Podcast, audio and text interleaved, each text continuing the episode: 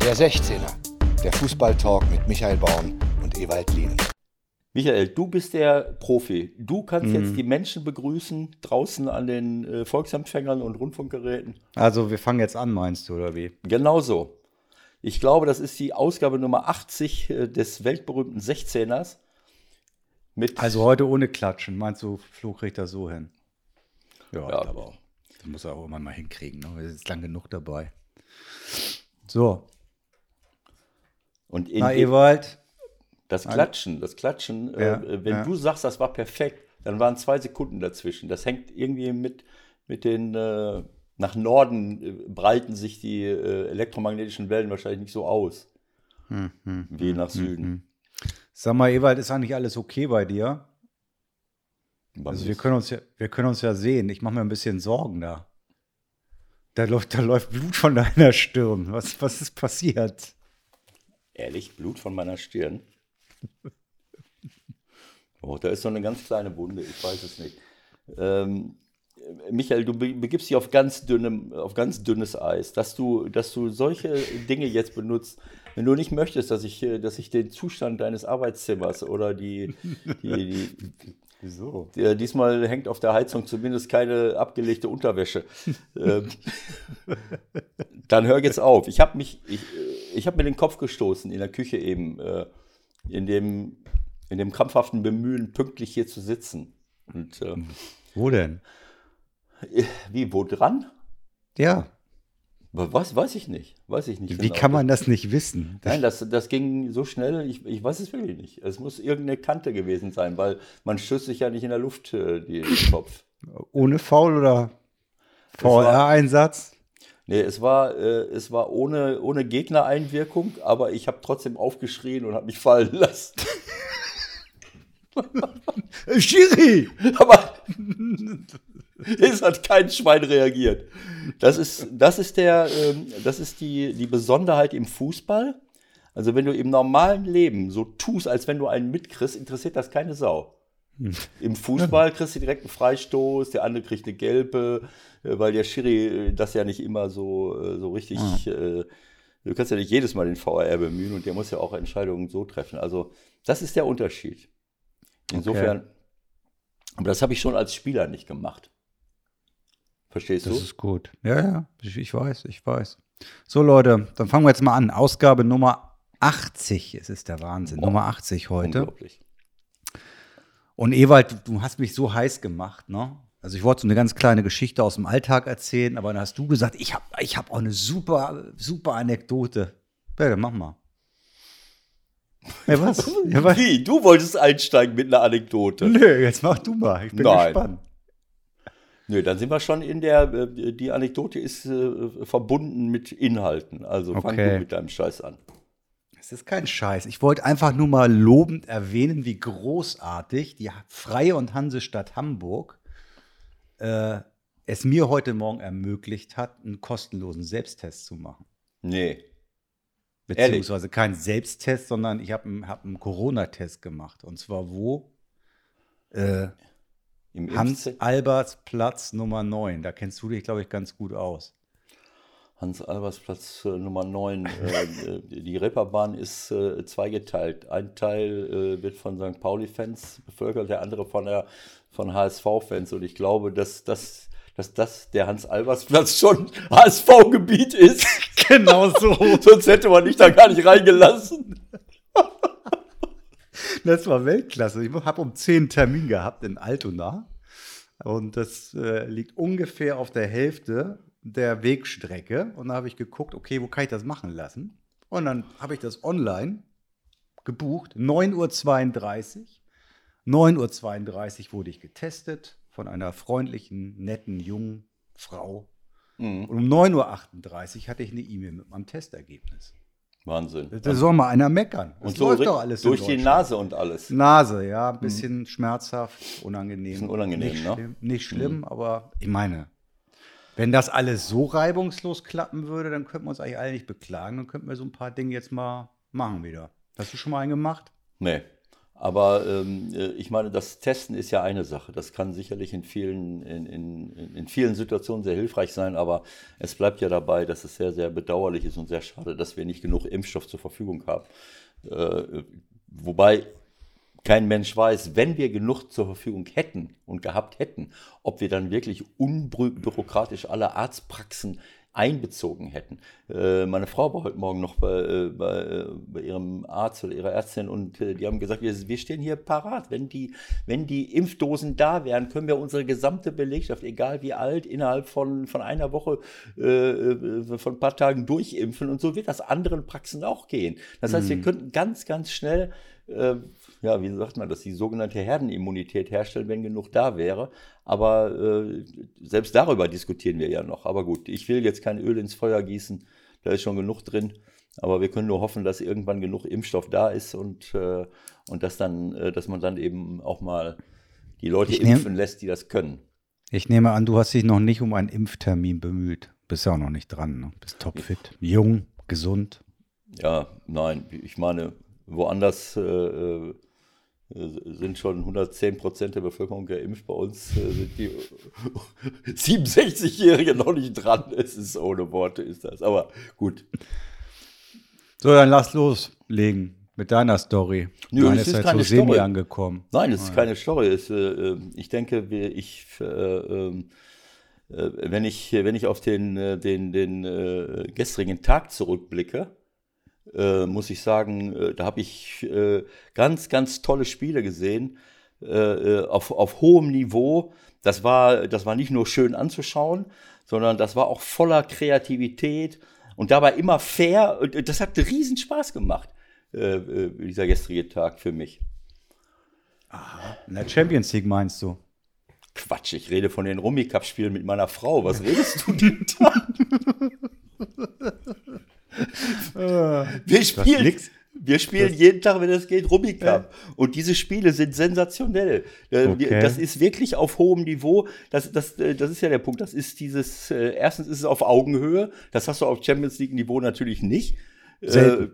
Äh, äh, selten. Äh, so, das heißt, wir, wir, wir werden fast immer beide gleichzeitig fertig, mal der eine ein bisschen eher, mal der andere. Das kommt selten vor, äh, das, oder gar nicht vor, dass einer nach, äh, nach 18 Minuten fertig ist und gewonnen hat. Und, und ist der, das auch mit Fair Play bei euch? Oder und der andere, spielt ja, auch absolut, einer faul? Und, und der andere, also so nach 18 Minuten, gestern stand es 2-0 bei Man City, damit war das Thema Durchstand 4-0 insgesamt. Das passiert bei uns nicht, sondern wir sind auf Augenhöhe äh, und ähm, ähm, ja, das, das ist vielleicht auch ein Modell für, ähm, äh, für, für die Zukunft. Und am Ende guckst du dahin, das macht richtig Spaß, auf den Tisch zu schauen. Äh, wir legen, wir, wir bilden so lange Reihen, da kann man natürlich auch super anlegen. Ne? Mhm. Anlageverhalten mhm. ist ja auch wichtig.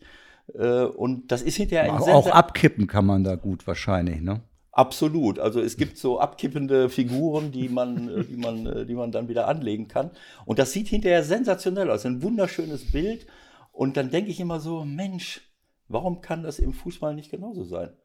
Auf Augenhöhe, immer fair, äh, kreativ, wunderbar. Kreativ ist ein sehr gutes Stichwort. Ja. Das Einzige, was ich finde, also waren natürlich ein paar schöne Tore dabei, muss man fairerweise sagen, aber das Coolste, was ich gestern gesehen habe, war die Freistoßvariante von Atalanta Bergamo. Äh, Hast du noch nicht gesehen? Mach's bitte auf und guck's dir parallel noch mal kurz an. Das ist ohne Worte gewesen, die Nummer. Äh, äh, meinst du das Tor? Ja, drei Jungs laufen vor dem ausführenden Schützen quasi Richtung Tor, machen den Weg frei und der Muriel hebt das Ding über die Mauer. Sowas habe ich noch nie gesehen. Also Moment mal, dass, äh, dass der Ball ins Tor geflogen ist, das habe ich gesehen. Ja. Äh, und äh, das war ein super Freistoß, aber Du hast, es gar, du, hast, du hast die Besonderheit des Freistoßes nicht gesehen. Dann mach es jetzt bitte noch mal kurz, damit wir darüber reden können. Das ist nämlich wert und du kannst mir parallel, du bist ja immer noch fit, während du da ein bisschen rumklickst an deinem Rechner, erzählen, wie viele ja, besondere Varianten du dir in deiner Trainerkarriere hast selbst einfallen lassen oder wie viele deiner Kollegen sich haben Freistoßvarianten einfallen Wann war lassen? das Tor? In welcher Minute? Das Ah, das muss kurz, kurz vor Ende gewesen sein, ne? Ja, ich guck mal gerade schnell. Ich äh, hab's hier gleich. Champions League.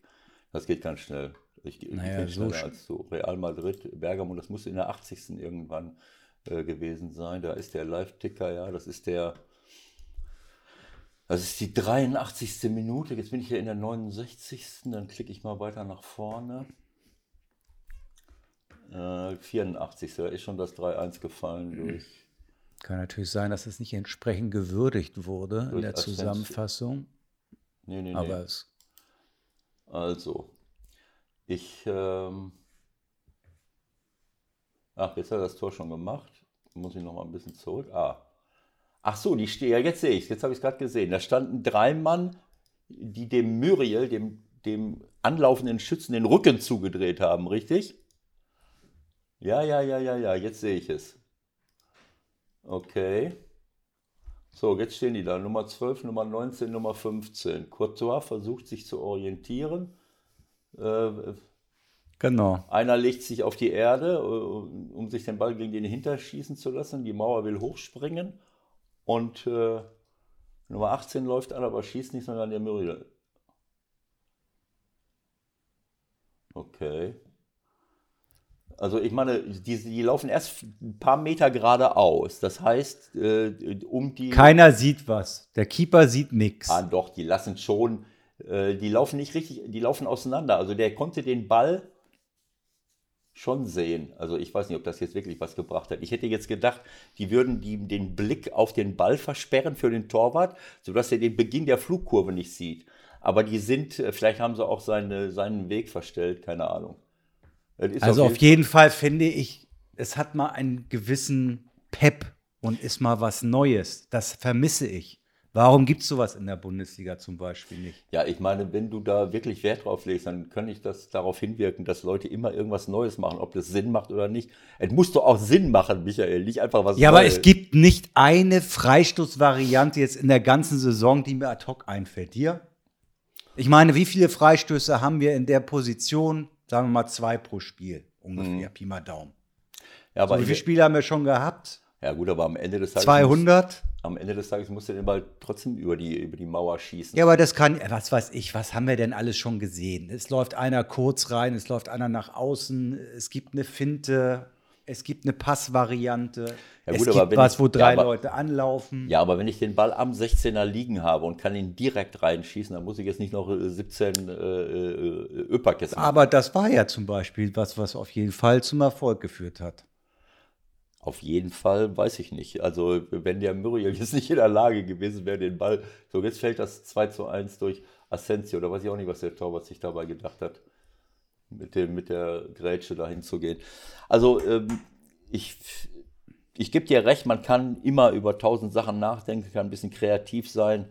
Ähm, äh, das ist, äh, es ist nur nicht ganz so einfach. Also, man, äh, solche, solche Sachen einzustudieren, äh, kosten manchmal auch viel Zeit und äh, wenn du so, eine, so einen Trick einstudiert hast, äh, dann äh, wirst du den auch nicht 17 Mal verwenden.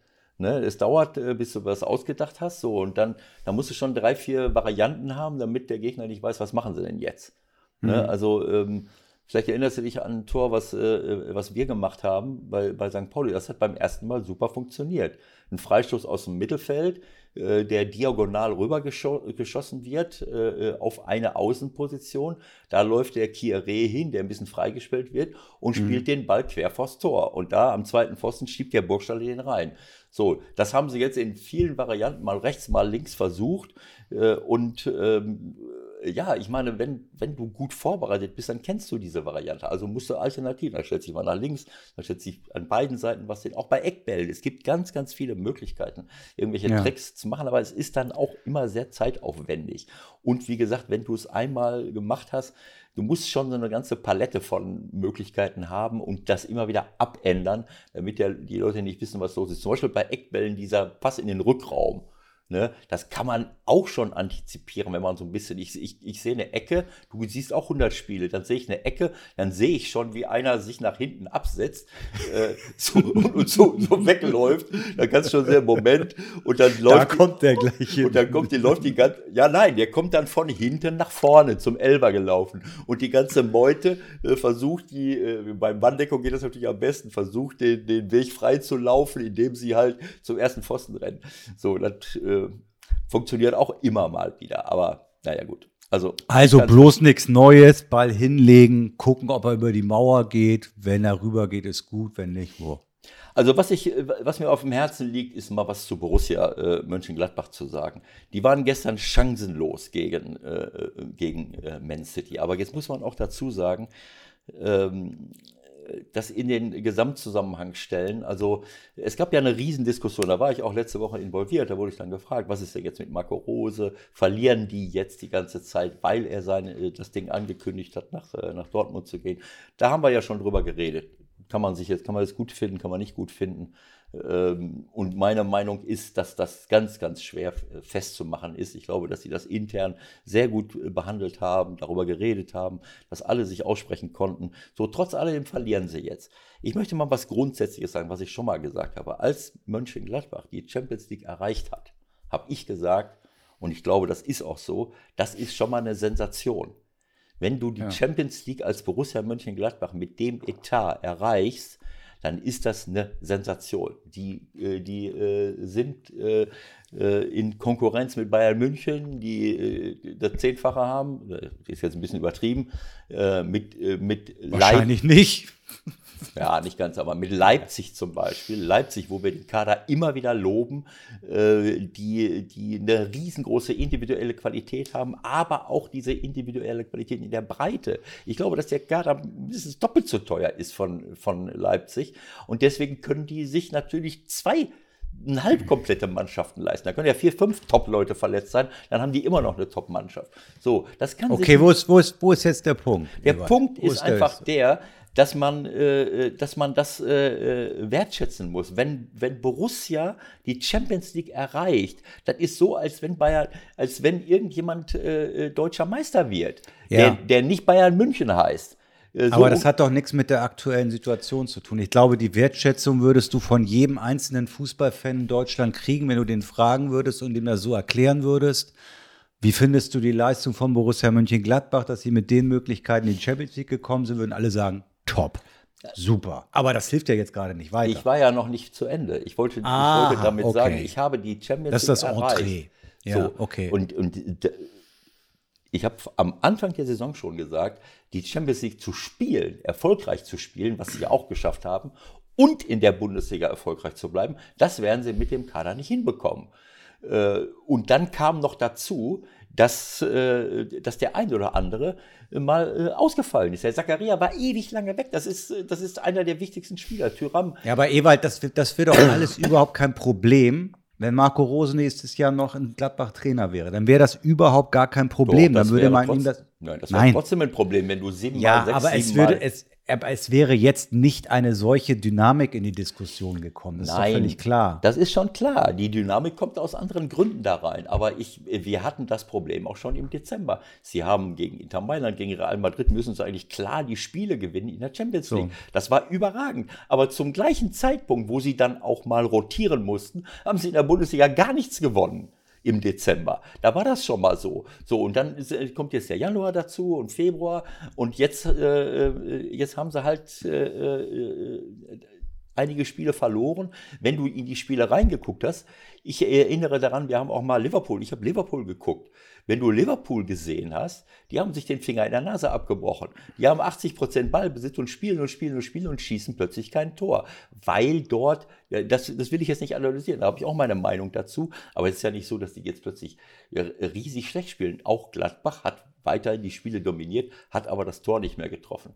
Und also ich will nur damit sagen, dass diese, dieses, äh, dieser Hype da jetzt mit dem Marco Rose, ich kann das nicht nachvollziehen, äh, weil ich glaube, das ist ein äh, in der, dass das ein vorhersehbares Problem wurde und dass diese Dimension jetzt durch den angekündigten Vereinswechsel dazugekommen ist. Äh, für mich ist das überragend, aber äh, es zeigt natürlich auch, wie, wie weit manche Vereine weg sind. Wenn ich jetzt zum Beispiel Man City gesehen habe, äh, ich will jetzt Gladbach nicht zu nahe treten, aber wenn die jetzt gemusst hätten, dann hätten die auch vier, fünf Tore äh, äh, leicht schießen können. Und sie mhm. hatten ja auch noch, allein der Mares, äh, der hatte irgendwie das Visier falsch eingestellt. Der war viermal, konnte der auf die lange Ecke ganz locker den Ball ins Tor schießen. So frei kam er da zum Schuss. Also ich will nur damit sagen, dass Man City überragend dieses Jahr spielt. Äh, das ist ja auch nicht das, worüber es jetzt gerade eigentlich die Diskussion gibt. Der, der entscheidende Punkt ist doch aber, Marco gibt das bekannt. Mhm. Und seitdem haben sie sieben Spiele in Folge verloren. Fünf in der Liga, DFB-Pokal aus gegen Dortmund, Seit Champions League aus. Vorher ja. haben sie noch nicht verloren? Es ist, das ist doch. Es ist Nein, doch ich meine, klar, war das wirklich von dem Moment an die ja, ganzen Spiele? Genau. Ja. So. Und jetzt, also das, ich finde, mittlerweile ist es jetzt so, dass ich vom Gefühl her sage, ja, jetzt können sie es dann auch durchziehen. Ne? Also ich meine, jetzt wird wieder so eine Stimmung aufgebaut. Ich weiß nicht, ob du es schon gelesen hast. Da wirst du ja wieder deine ganz besondere Freude empfinden. Endspiel auf Schalke. Jetzt muss Rose auf Schalke am Samstag auf jeden Fall gewinnen. So. Und da finde ich jetzt schon wieder so, nö. Jetzt müsste Eber sagen, komm, jetzt ziehen wir das Ding hier durch, weil wenn du jetzt in die Tabelle guckst, ja, du hast 33 Punkte, also, wenn es ganz gut läuft, wenn man realistisch ist, können sie vielleicht irgendwie noch Siebter werden, was für die neue Conference League reichen würde. Hm. Ich glaube, alles andere ist schon mehr oder minder Utopie. Ja, gut, es sind noch neun Spiele. Ähm, ja, du musst ja erstmal aufholen, auch, ne? Ja, das ist schon klar. Ich meine, sie haben äh, sieben Punkte auf äh, Leverkusen, die sind Sechster.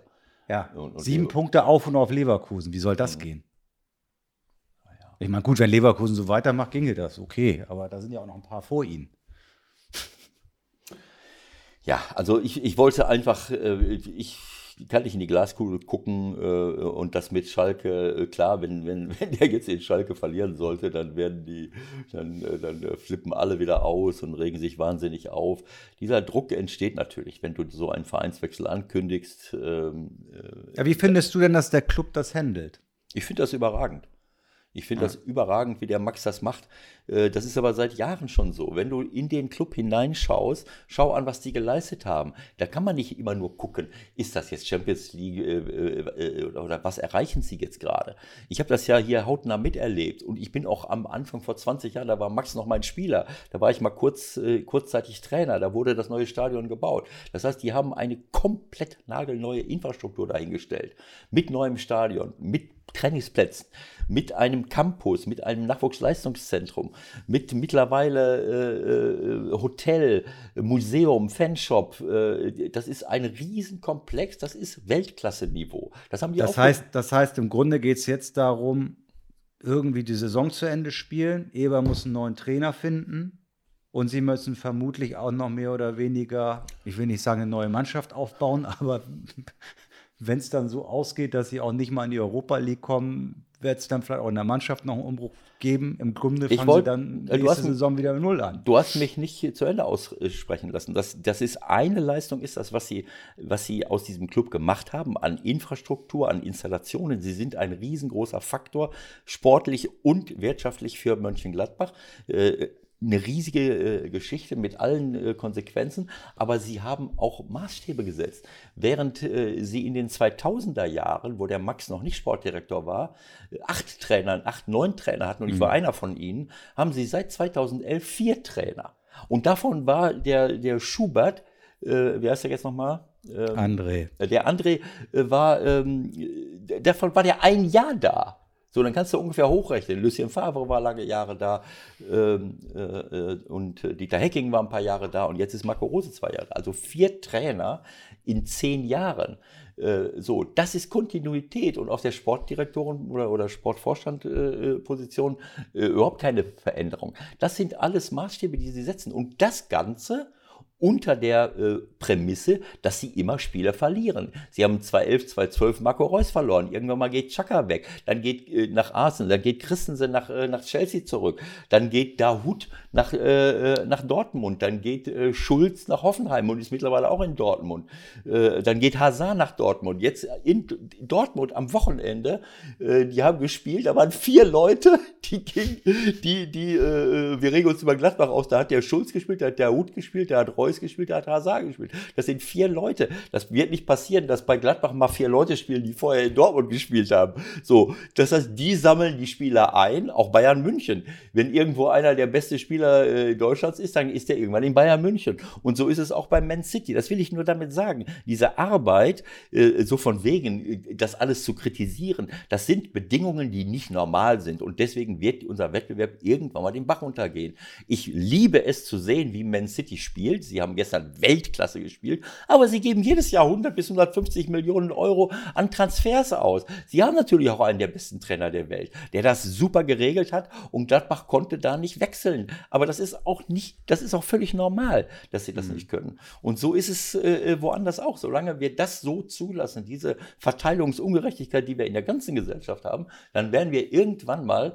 Dann äh, spreche ich jetzt, dann spreche ich jetzt lieber nicht auf die, die Pläne der Champions League an. Wir haben das ja schon mal kurz angerissen. Ich habe es mhm. überflogen. Äh, lass uns das nochmal gesondert irgendwann machen. Aber es scheint so, dass sich da ein Modell durchsetzt, wo es im Grunde nur noch eine Liga gibt.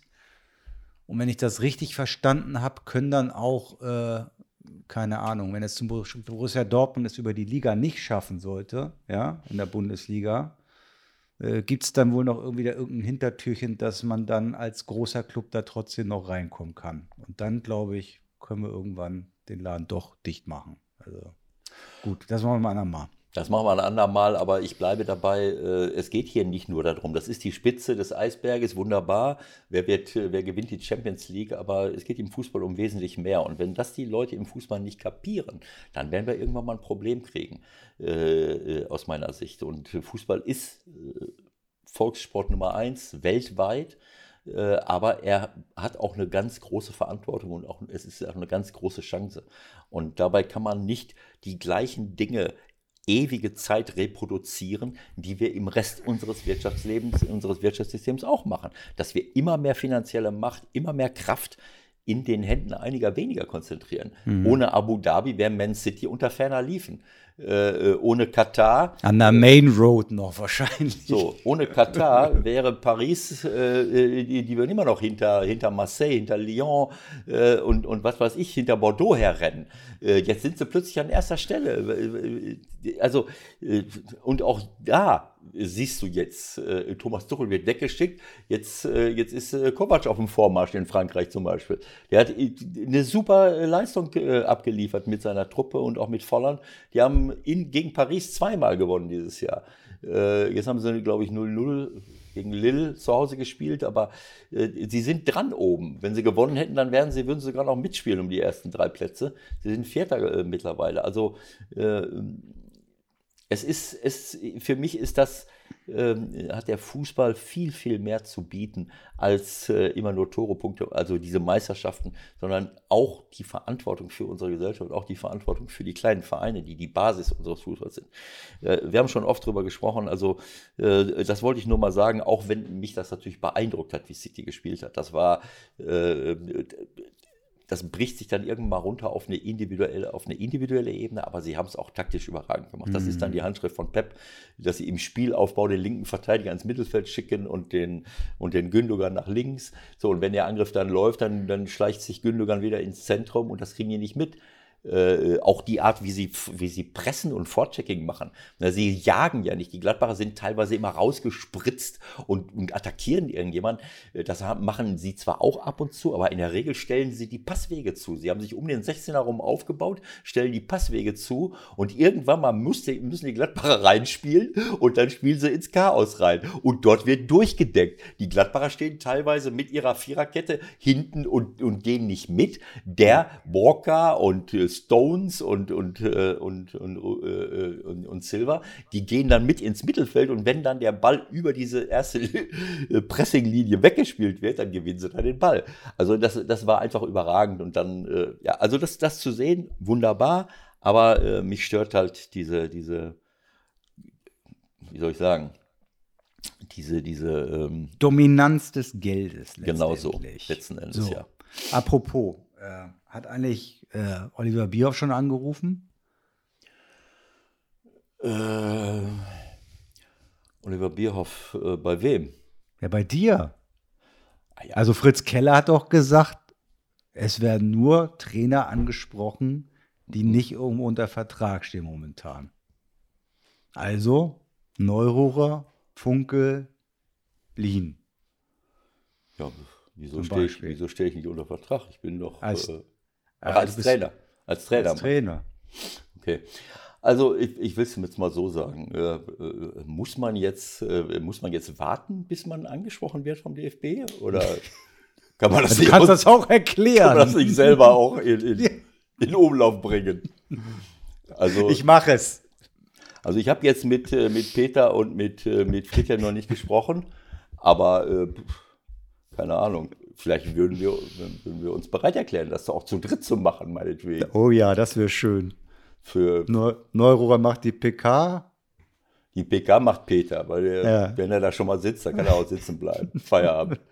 Osteuropa kann Peter auch machen, ich mache Nordeuropa, äh, Friedhelm Südeuropa, der, da brauchen wir doch noch einen für Westeuropa, für, die Spiele.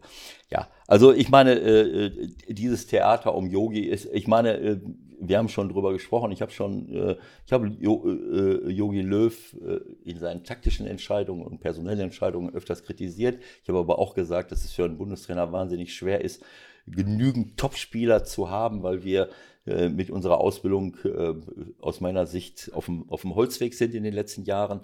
Ähm, dass er jetzt zurücktritt, finde ich äh, irgendwo auch logisch und folgerichtig äh, nach, all den, nach all dem Theater. Äh, und das auch vorher jetzt ankündigt, finde ich auch nicht schlimm. Was da jetzt losbricht an, an, an, an Theater, das finde ich einfach nur lächerlich. Ne, wie die Bildzeitung sich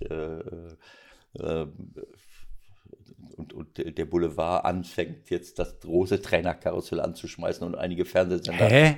Wieso das denn? Naja, klar, du musst nur mal zuhören, was, was erzählt wird von Bild, von, von, von bestimmten Wieso? Ihr müsst, Das der, Trainerkarussell. DF, der DFB sucht einen Bundestrainer. Das ist ja nun mal Fakt, ne? Also nach der EM gibt es keinen Bundestrainer mehr. Ja, So. aber das da kann man jetzt ja wohl mal recherchieren, wer da in Frage kommt.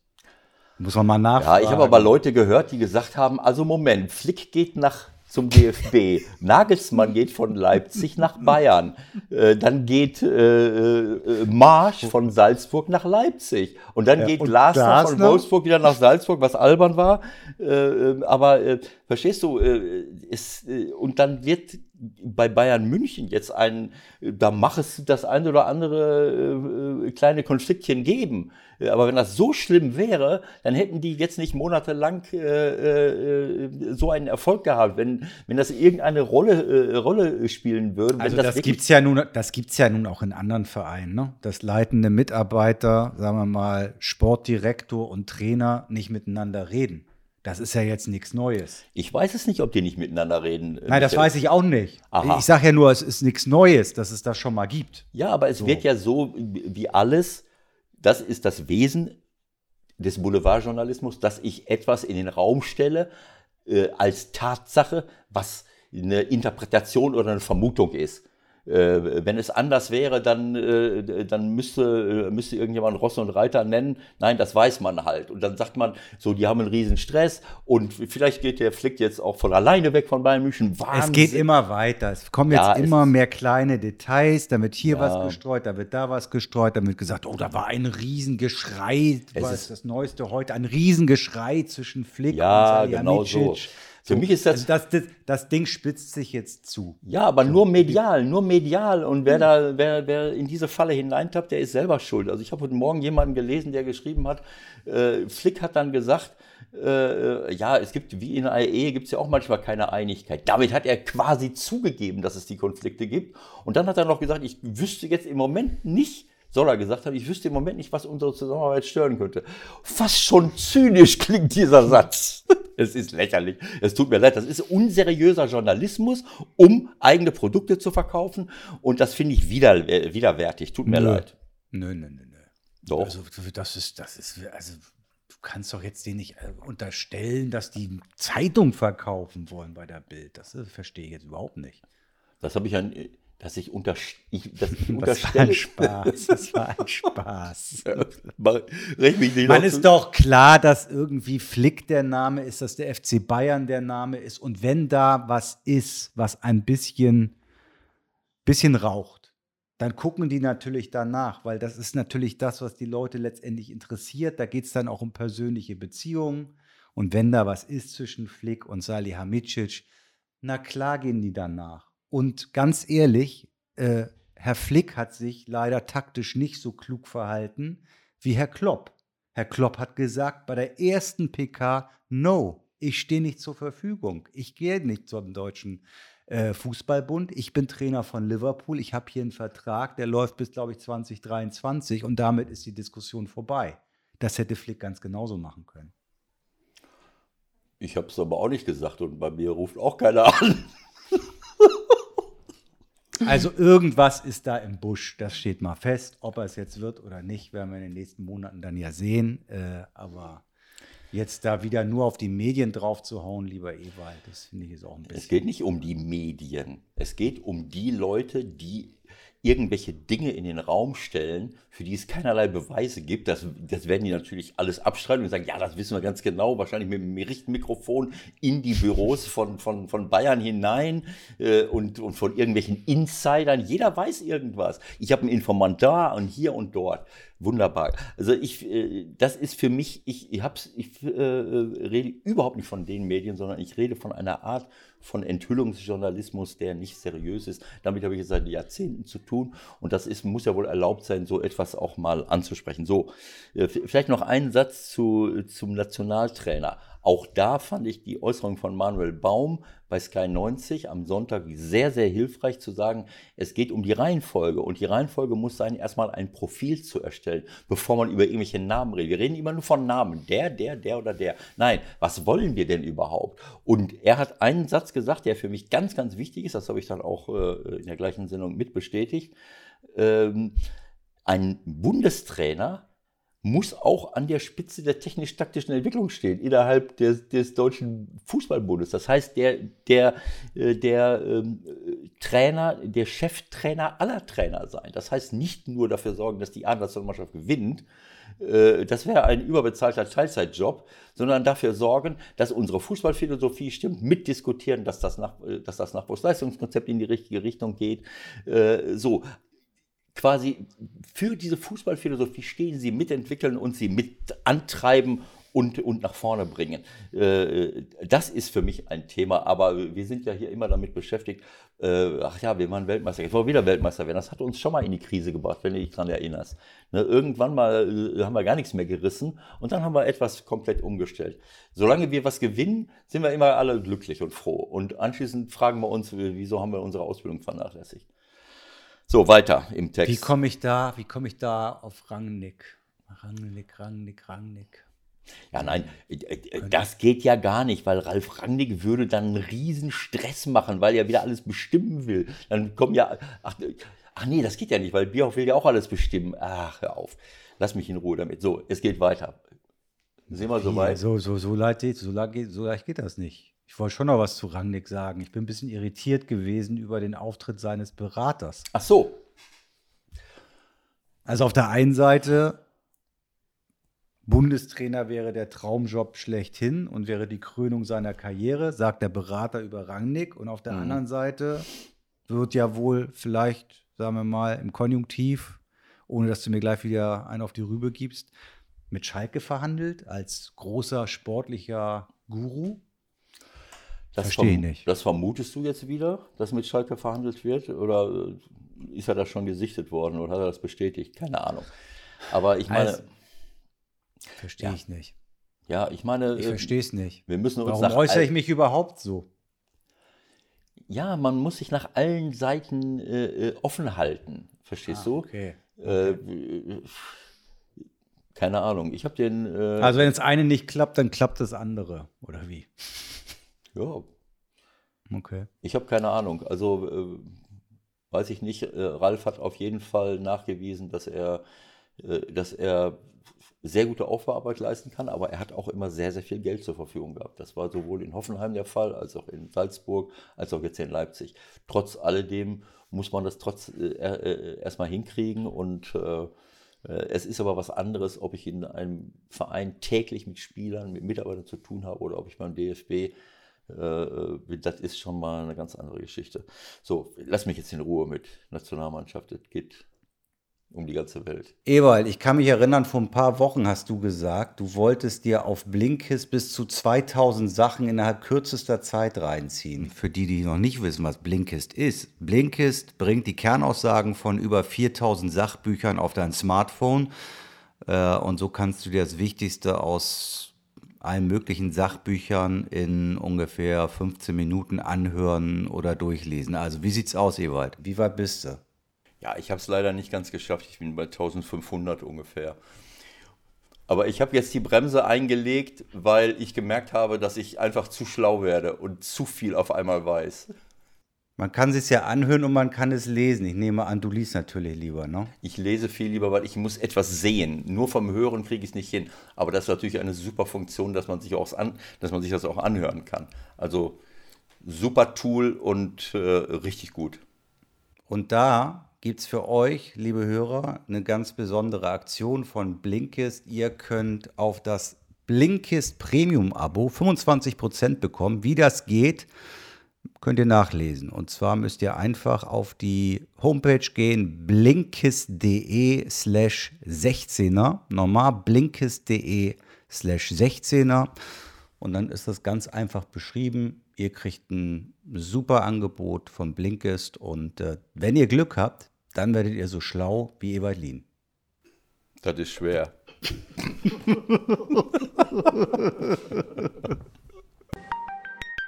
Der Anruf der Woche. Heute bei Liebe Leute, wir wollen heute mal ein bisschen von außen auf unsere kleine Fußballwelt drauf gucken. Das hatten wir uns eigentlich schon länger vorgenommen. Wir haben das ja schon mal gemacht mit dem ein oder anderen Schauspieler. Ich erinnere mich an Dietmar Beer, ich erinnere mich an Wolfgang Niedecken. Ähm, und heute wollen wir auch mal einen Sportler zu Wort kommen lassen, auch über Fußball. Und wir freuen uns, dass wir Yogi, nein, nicht Yogi Löw, Yogi Bitter dabei haben. Immerhin Weltmeister, ne? Grüße nach Stuttgart, nehme ich an, Yogi, oder? Ja, moin, moin, genau, nach Stuttgart. Aktuell äh, noch in Stuttgart, genau. noch in Stuttgart, bald wieder in Hamburg und dann, äh, Ewald, dann bin ich sicher, wirst du doch endlich mal wieder zum HSV gehen, oder? Hallo Johannes, bevor ich auf die Spitze von Michael Hallo, ein hallo. bevor ich auf die Spitze von Michael eingehe, begrüße ich dich erstmal. Wir haben hier so, eine, so, eine, so, einen, so einen kleinen Langzeitdisput, äh, weil, äh, äh, weil, weil ähm, Borny natürlich in äh, fataler Verkennung der Sachlage seit Jahrzehnten äh, HSV-Fan ist, aber nicht der äh, Handball-HSV, sondern ist egal. Ich weiß auf jeden Fall, dass du hier schon mal warst, äh, dass du beim HSV schon mal warst. Und äh, ähm, naja, und äh, ähm, Bald wieder zurückkomme, genau. Das und- ist das alles Entscheidende. So, Das wir müssen jetzt erst, wir müssen jetzt erstmal mit den Basics anfangen, äh, Yogi. Äh, ich beschäftige mich ja auch wieder mit Handball ein bisschen. Bei Ewald musst du jetzt erstmal ganz, ganz von Null anfangen. Äh, was ist das für ein Spiel? Äh, worum geht's da? Was macht ihr da? Nein, im Ernst, er hat mir gerade eben verraten, er hat sogar schon mal Feldhandball gespielt. Der ist ja schon ein bisschen älter, der Ewald, ne? Wie war denn das Ich damals? wollte gerade sagen, das ist jetzt, äh, da muss man jetzt aber ja ganz genau äh, darauf achten, was man darauf jetzt antwortet, auf diese Information, dass der Ewald schon mal Feldhandball gespielt hat. Also das war ja wahrscheinlich irgendwie ein Legendenspiel äh, in den 80ern, tippe ich mal. Ähm, sonst ist das ja eigentlich gar nicht möglich. Ich weiß es schon gar nicht mehr. Ich weiß nur, äh, dass äh, Michael vergeblich versucht, mich zu provozieren. Ich habe schon Handball geguckt. Äh, da, da, ist er noch äh, bei St. Pauli, da hat er mir noch die Bälle zugeworfen als Balljunge. Äh, verstehst du? Also es, ich, ich bin, ja. äh, also damals gab's, war es ja wirklich Feldhandball. Ich kann mich noch an, wie heißt denn dieser Mann, der 100.000 Länderspiele hat? Äh, äh, irgendwie aus, äh, aus in der Nähe von Minden. Da hat doch Deutschland, war immer führend beim Feldhandball. Oder sehe ich da, kann ich mich, erinnere ich mich da falsch dran? Da waren doch einige. Auf einige, jeden Fall. Ja, äh, war das vielleicht Lübking? Genau, Lübking, genau. Ich wollte es nicht sagen, irgendwas mit Lüb hatte ich auf der Lübking, der da. Ja, so, genau. und, und wir haben dann, glaube ich, auch ähm, ab und zu mal Handball gespielt im, äh, im, im Training von, von uns Profis, dass man dann über den ganzen Platz, das kann man ja auch machen, dann, äh, ich weiß es nicht mehr ganz genau, aber dieses. Äh, das, ja. das ja, aber so ging das früher. Das war das alte, alte Feldhandball war ja quasi, hatte ja ähnliche Ausmaße im, im, im, im Feld quasi. Genau so. Und, und ich habe auch in der Schule äh, Schulsport, da war ich in jeder Schulmannschaft, wahrscheinlich auch in der Mangelung von von großen Sporttalenten. Ich war natürlich in der Fußballschulmannschaft, in der Basketballschulmannschaft, aber auch in der Handballschulmannschaft. Ich war, ich war schnell, ja, das, ich meine, man war, man war schnell und, und, und querlich und ich weiß, dass wir viel Handball auch gespielt haben. Das hat mir auch großen Spaß gemacht. Ja, cool. Ähm, äh, und ich habe das, äh, also immer wenn es so äh, super Turniere waren, auch manchmal Handballspiele, habe ich in, in all den Jahren immer wieder verfolgt. Also ich, ich kriege krieg schon einiges davon mit und äh, habe auch eure WM damals mitbekommen. Ich habe viele Sachen gesehen im Laufe der. Ich bin ja auch schon einige Jahrzehnte dabei. Da lässt sich das ja nicht vermeiden, dass man auch einiges mitbekommt. Wenn man ganz nicht gerade, wenn man nicht gerade, nein, genau. wenn man nicht gerade vollkommen auf, äh, auf Fußball und den HSV fixiert ist, dann, dann kriegt man. das ist eine Unverschämtheit. Das ist eine Unverschämtheit. Selbst mir ist nicht entgangen, dass du ja auch einen gewissen Anteil daran hast, dass äh, die deutsche Handballnationalmannschaft bei Olympia dabei ist. Ähm, aber ganz aktuell, normalerweise würdest du jetzt uns nicht zur Verfügung stehen können, denn dein Club äh, spielt nachher gegen Barling, kleines Derby, und du kannst aber nicht mitmachen, weil du was hast? Ja, eigentlich äh, klingt das ein bisschen äh, nach eigentlich nach nichts, aber ich habe mir im äh, ersten Spiel der Olympia-Quali gegen Schweden irgendwie ein bisschen was am Rücken getan und das hat sich in den Tagen darauf irgendwie so ein bisschen äh, hoch eskaliert und dementsprechend bin ich, äh, konnte ich die letzten Tage nicht trainieren und bin jetzt einfach nicht fit. Und dann bringt es auch nichts, sich ins Tor zu stellen, aber ich hoffe, dass das sich in den nächsten Tagen komplett erledigt hat und ich dann spätestens am Wochenende wieder spielen kann. Also die haben nichts gefunden mit anderen Worten, oder wie? genau. Nur, äh, sie haben nur Phantomschmerz. Haben gesagt, in dem Alter kann das schon mal passieren. okay, gut, für uns gut, dann bist du dabei.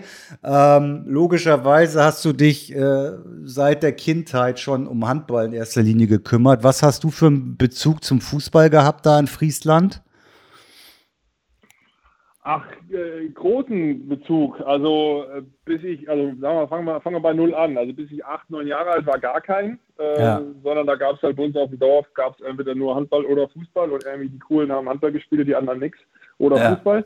Ja. Äh, und ähm, bis ich dann das erste Mal mit acht, neun, zehn Jahren, keine Ahnung, im Weserstadion war, ähm, da hieß es, haben irgendwelche Eltern was organisiert und da hieß es nur, ja, zieht euch was Grün-Weißes an. Da weiß ich noch, wie heute hatte ich eine grüne Jeans, warum auch immer ich eine grüne Jeans hatte, die musste ich anziehen. Äh, weißes T-Shirt, sind wir mit Schals ausgestattet worden und dann ging es los ins Weserstadion. Ergebnis, Gegner, vollkommen vergessen, aber okay. seitdem war mein Herz grün-weiß. Und ähm, das äh, da oben wo ich herkomme, aus Friesland, Ostfriesland, da gibt es ja nicht so wahnsinnig viel. Äh, meine Mutter war zwar HSV-Fan, aber da gab es keine, keine direkte, ähm, ja, wie soll man sagen, keine, keine Rivalität äh, in der Familie, sondern. Deine, deine Mutter, Entschuldige, Entschuldige, deine Mutter war HSV-Fan?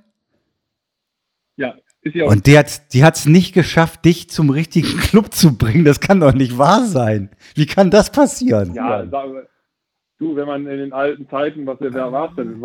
Ich glaube Netzer, oder? War Netzer beim HSV damals? Ich bin da, ja. da bin ich nicht so ganz da. Ja, genau. Ich glaube, das waren so die Zeiten, das fanden cool. Fan ist vielleicht auch zu viel gesagt, Sympathisant. Man hat die ja. großen Zeiten des HSV mitbekommen. Und äh, deshalb, und das war, wie gesagt, nie großes Thema, aber mein Herz war dann irgendwann grün-weiß. Und äh, das hat sich bis heute nicht wirklich äh, geändert, obwohl ich natürlich schon viele andere Clubs äh, auch aus der Nähe habe kennenlernen dürfen, in Hamburg, äh, in Stuttgart, wo auch immer. Und äh, ja, aber da ich äh, viele Jahre 200 Meter vom Millantor entfernt gewohnt habe, äh, und damals vor dem Umbau auch noch die Eckfahne sehen konnte. Ähm, ist natürlich aus grün-weiß auch so ein bisschen braun-weiß geworden und äh, die beiden Clubs vertragen sich aber ja ganz gut. Auch in meinem Herzen. Oh Gott, ja, dann macht ihr beiden nochmal weiter.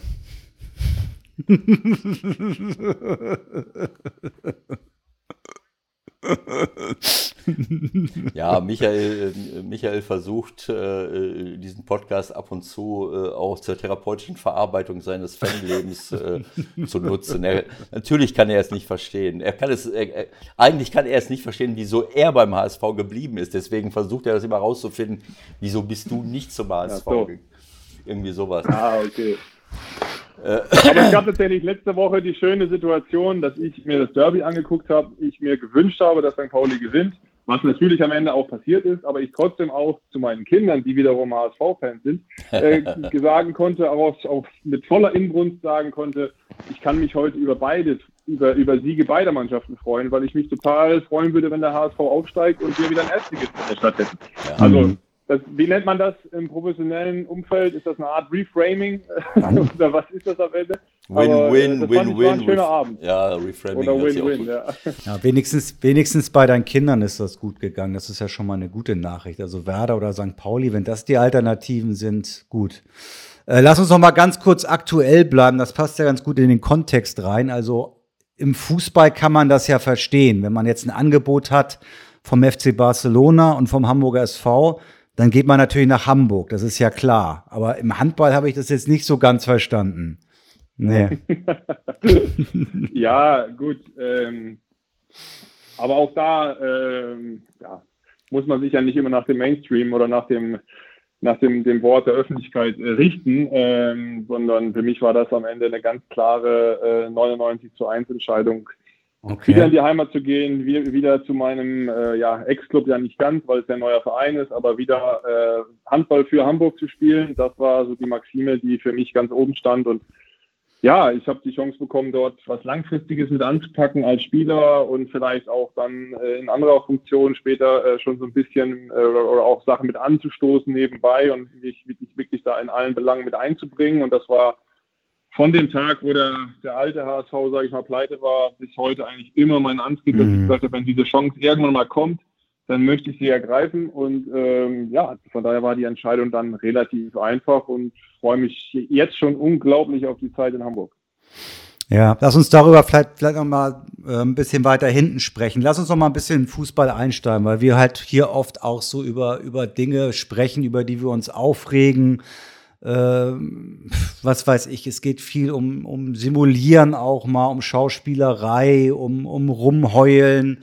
Und da finde ich, kannst du vielleicht auch von außen sagen, wie du so auch Veränderungen wahrgenommen hast. Also wenn du mit äh, zehn oder so im Weserstadion warst, irgendwie Anfang der 90er, da war Bundesliga-Fußball ja auch durchaus anders, als er das jetzt mittlerweile ist. Wie, wie nimmst du Bundesliga-Fußball mittlerweile wahr und, und wie konsumierst du ihn so? Also ich konsumiere, A, konsumiere ich ihn, wenn ich Zeit habe, oft am Samstag oder auch im Bus. Dann gucken wir natürlich äh, die Konferenz und Geschichten und wenn, wenn der HSV spielt, wenn St. Pauli spielt, da gucke ich schon ab und zu, ob ich irgendwie schaffe, die Spiele zu sehen. Das, das gucke ich unglaublich gerne äh, und versuche mich dann auch, also das nicht nur nebenbei so zu machen, sich berieseln zu lassen, sondern auch wirklich teilzunehmen. Ähm, weil mir das wirklich viel Spaß macht. Und äh, ja, äh, wenn du schon so konkret fragst, also ich finde halt so Spieler wie Hinteregger zum Beispiel, also finde ich halt geil. So, ja, die sind, äh, die haben einen richtigen Slang, äh, auch wenn man jetzt vielleicht sagt, das sind eher so die altbackenen Jungs oder so, aber der ist ja nicht aus der Zeit gefallen, der spielt ja nicht zu Unrecht bei einem sehr erfolgreichen, erfolgreichen Bundesligisten, hat aber das Herz an der richtigen Stelle, finde ich, äh, oder am rechten Fleck, wie man so schön sagt, und haut dazwischen äh, und ja, natürlich gibt es da so ein paar Entwicklungen, die, jetzt mit dem kle kleinen Fußballfan in mir nicht immer gefallen. Aber die gibt es ja auch, also gibt es teilweise auch im Handball, allein durch die Art und Weise, wie die Schiris gebricht werden, was dann jetzt nun faul ist und wie was bestraft wird. Da sind ein paar Entwicklungen, die man nicht unbedingt gut finden muss, dass es einfach zu kleinlich ist oder dass bestimmte Sachen, die man einfach sehr gut schinden kann, dann halt bestraft werden, beziehungsweise der Schinder dann belohnt wird. Ähm, das, ja, es klingt jetzt so, als ob ich hier so ein alter Mann bin, der über früher redet, aber das ist, ähm, es ist eine Entwicklung, die ich nicht unbedingt gut finde. Also es ist ich bin da eher für den, für den ehrlichen Sport und das sieht man ja daran, äh, was für Spieler mir liegen und welche vielleicht auch nicht. Ich interessant, weil, also vielleicht fällt mir ein, von außen wird jetzt vielleicht manchmal ein bisschen was äh, auch Art simuliert, dass da vielleicht mehr war als ist, aber sonst finde ich, hält sich das doch im Handball immer noch in Grenzen, oder? Es, ich finde das auch, aber es ist halt so eine Linie, die sich so ein bisschen durchsetzt, die halt auch bei den Schiedsrichtern international immer mehr gefordert wird. Und das siehst du auch bei einer WM jetzt im Januar oder auch teilweise bei so einer Olympia-Quali. Es geht natürlich darum, immer Spieler zu schützen. Das ist ja klar. Das ist immer oberste, das oberste Ziel, auch von, den, von der Interpretation der, der, der Schiedsrichter dann am Ende, was sie halt vorgesetzt bekommen für so eine Meisterschaft. Aber wenn es dann dieses Stoßen von der Seite ist, was aus meiner Sicht, mhm. was man nie wirklich verhindern kann als Abwehrspieler, weil wir haben immer seitliche Bewegungen in unserem Sport. Ja. Das ist nie, ja. dass du einen Spieler wirklich von vorne nur annehmen kannst. Und da braucht man dann wirklich nur den Kopf zurückzunehmen und ein bisschen zu fallen und dann hast du sofort für den Abwehrspieler die Zwei-Minuten-Strafe, was, was im, im, im, Hochleistungssport einfach eine grobe Schwächung ist. Ähm, und solche Sachen sind einfach aus meiner Sicht im Moment ein bisschen zu kleinlich gepfiffen. Und das, okay. das wäre einfach schöner, wenn es da ein bisschen ehrlicher zugehen würde, im Sinne von, dass das eine andere Wertigkeit hat. Da hast du zumindest überhaupt irgendwelche Kontakte, Ewald, ne? da hat man aber zuhaupt, wenigstens zumindest überhaupt irgendwelche Kontakte, wenn es einen Foul gibt. Aber ist das tatsächlich so, Johannes, bei euch, dass, äh, dass da dann auch viele Spieler solche Berührungen dankbar annehmen und, und, äh, und dann so Fouls faken können? Und machen? Naja, übertreiben halt einfach, ja. Das ist, das ist leider, das, das hat man eigentlich relativ lange, finde ich, gar nicht so wirklich gehabt. Es gibt immer so ein paar Spezialisten. Aber ich finde jetzt einfach durch diese Regelauslegung, so von vor, vor zwei, drei Jahren hat das angefangen mit dieser, äh, gerade dieses seitliche Schieben und, und Schubsen und dann am Ende, wie der Spieler dann halt auch fällt. Ja, wenn dann leichter seitlicher Kontakt ist, ist das leicht auch anzunehmen. Das ist keine Frage. Und man muss dann ehrlicherweise auch sagen, wenn du erfolgreich sein willst, musst du gewisse Spielchen halt auch mitspielen, weil der Schiedsrichter dich ja belohnt dafür. So, also das ist dann, wie gesagt, das ist, da bin ich so ein bisschen äh, zwiegespalten. Einerseits wissen wir, dass wir selber machen müssen, um erfolgreich zu sein. Andererseits finden wir es eigentlich nicht gut und wären lieber erfolgreich, ohne das Spiel mitzuspielen. Ja, das, das war so ein bisschen der Ausgangspunkt äh, äh, der Frage von Michael und mich interessiert das auch, äh, ja, deine Wahrnehmung des Fußballs und wir haben äh, an jedem Wochenende so ein bisschen äh, was auch damit zu tun und ärgern uns darüber, äh, wenn, wenn Spieler sich hinschmeißen, wenn jede Berührung dazu führt, dass man, wie du es schon gesagt hast, man schmeißt den Kopf zurück, man, man übertreibt in der, in der Wirkung und, und setzt die Schiedsrichter damit unter Druck. Jetzt in Corona-Zeiten nicht ganz ganz so sehr, weil es eben die Stadien nicht voll sind, aber äh, mich stört das wahnsinnig und äh, wir sind jetzt irgendwie so davon ausgegangen, dass das für euch äh, natürlich äh, viel, viel äh, korrekter zugeht. Natürlich sehe ich das auch, wenn ich jetzt so mir einige Spiele vor Augen führe, dann sieht man das schon so ein bisschen, aber da kennt man, da bin ja. ich jetzt nicht so eng drin wie Michael, weil er das ja auch noch kommentiert. Äh, bei uns ist das dann richtig frappierend, wo ich sage, das ist ja Verarscherei, äh, was soll das? Das ist richtig Betrug an manchen Stellen. Äh, ja. Und, und, äh, ja. und diese Hinteregger-Typen, von denen du eben im Fußball gesprochen hast, die verorten wir bei euch im Handball halt flächendeckend eigentlich. Ne?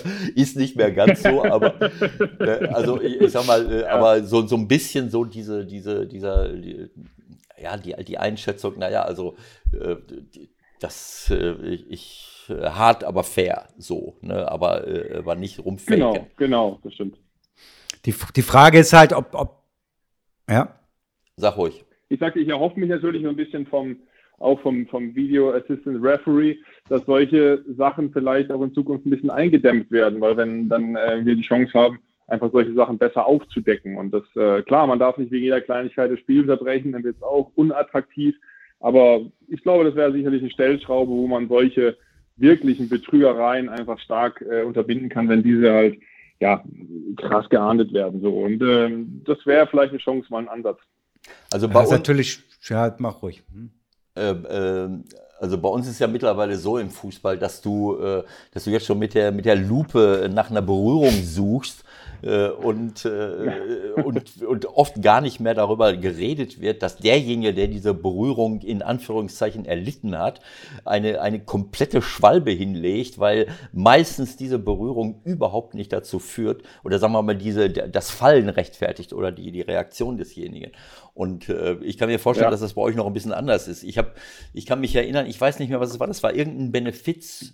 Hallenfußballspiel in Gummersbach irgendwo im Bergischen Land. Ich bin da, glaube ich, ich weiß nicht mehr, ob ich noch Trainer beim FC Köln jetzt war. Interessant. Ja, jetzt wird es interessant.